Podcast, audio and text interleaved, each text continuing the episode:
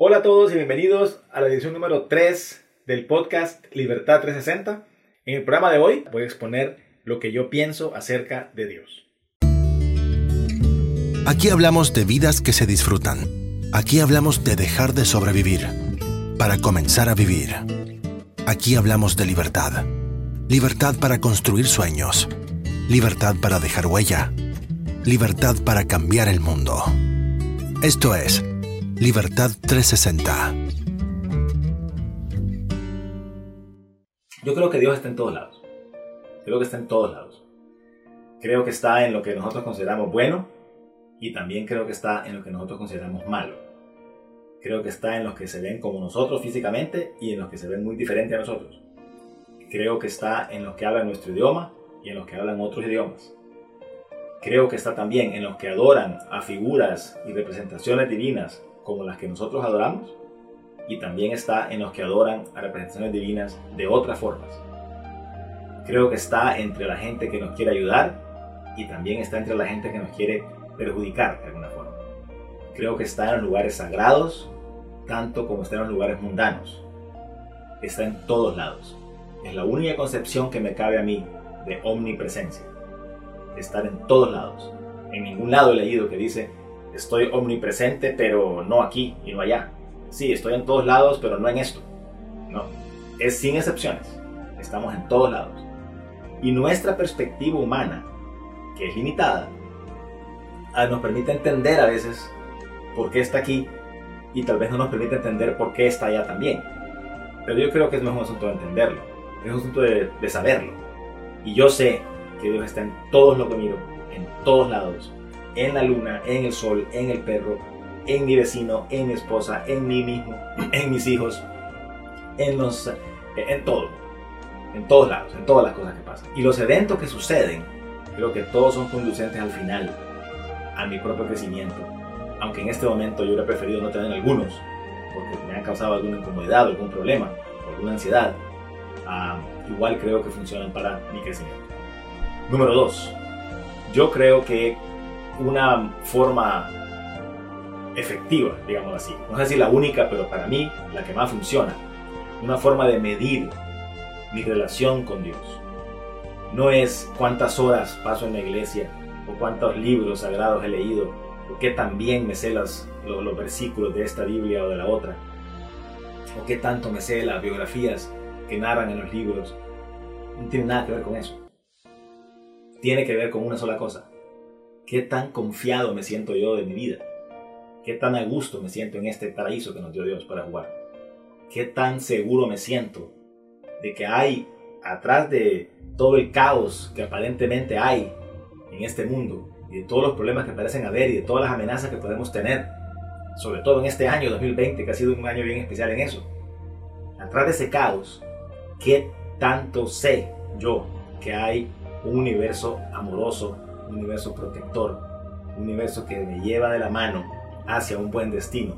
Aunque no lo logro entender en este momento, aunque parezca que el buen destino queda por allá y yo voy para allá.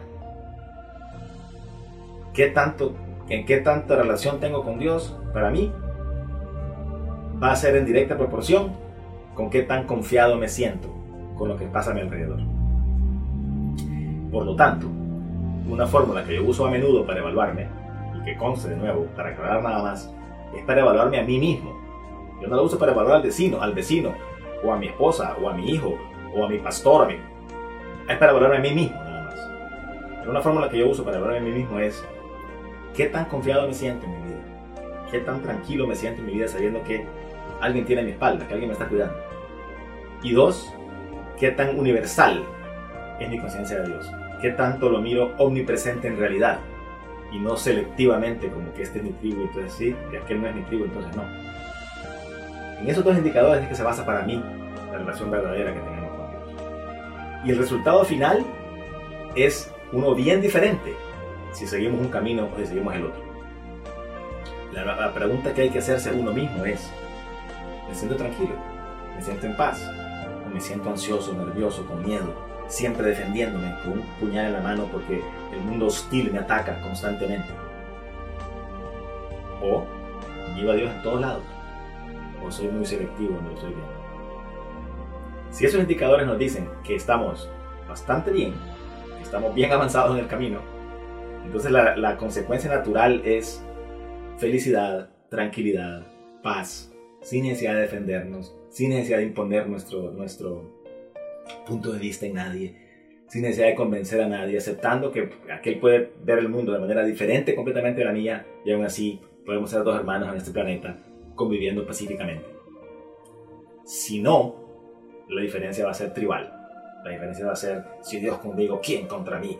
No hay enemigo, no sé, todas esas frases que hay de lucha y de pelea, que son realmente reflejo nada más de una psique partida, de una mente que mira el mundo en pedacitos, en, en lados, en que yo soy bueno y aquel es malo. al final del día, esto no importa de un punto de vista teórico, al final del día solo importa de un punto de vista práctico. Y la práctico, la aplicación práctica de esto, o la consecuencia práctica de esto es, ¿qué tan feliz es usted? ¿Qué tan en paz se siente con su vida? Porque eso al final del día es el resultado final. Si usted se siente feliz y, y, en, paz con su vida y disfruta cada día y se levanta con energía, con ganas de hacer las cosas, con colaborar con el bien común, con de extender la mano amiga a cuanto gente pueda y de aceptar las manos amigas que le ofrecen también de donde sea que vengan, va bien, está tranquilo, va avanzando. Si no, la consecuencia práctica entonces es ver el mundo hostil, ver una pelea diaria, está lleno de emociones que no nos sirven bien. Y esa es una vida de menor calidad que la otra. Por lo tanto, por nuestro propio bien y por extensión, por el bien de la humanidad, yo sugiero fuertemente que nos evaluemos usando los dos criterios. Y una vez más digo, que nos evaluemos nosotros mismos, cada quien en el espejo. No lo use para el hermano o para el primo. Que nos evaluemos nosotros mismos usando los dos criterios. Y si descubrimos que estamos fallando, si nos descubrimos pobres en eso y tenemos suficiente nivel de conciencia como para decir, me gustaría mejorar, entonces un mundo entero se abre ante nosotros. Un mundo entero se abre ante nosotros, porque no hay nada más efectivo para encontrar la verdad que comenzar a buscarla. Toque que la puerta se abre. Empieza a sentir la intención de buscar y la información empieza a llegar por todos los medios que usted pueda. Así que les invito a esa autoevaluación, creo que es interesante. Y la consecuencia final es una vida feliz, que al final del día es lo que todos estamos buscando. Gracias por su tiempo este, este miércoles, hoy. y y espero que haber aportado, aunque sea un grano de arena, a su paz mental. Si no sintió así, sino que más bien aporté una tormenta mental y usted está queriendo llamar por teléfono para decirme usted está loco o, lo que sea, uh, disculpas, no fue mi intención. Hasta el próximo miércoles, un abrazo a todos, saludos. Gracias por escuchar otro episodio de Libertad 360. Para más información respecto a estos temas, visite nuestro cuartel general en henrypaz.info y revise el resto de nuestro contenido en videos, escritos, audios, cursos, libros y redes sociales. Hasta la próxima.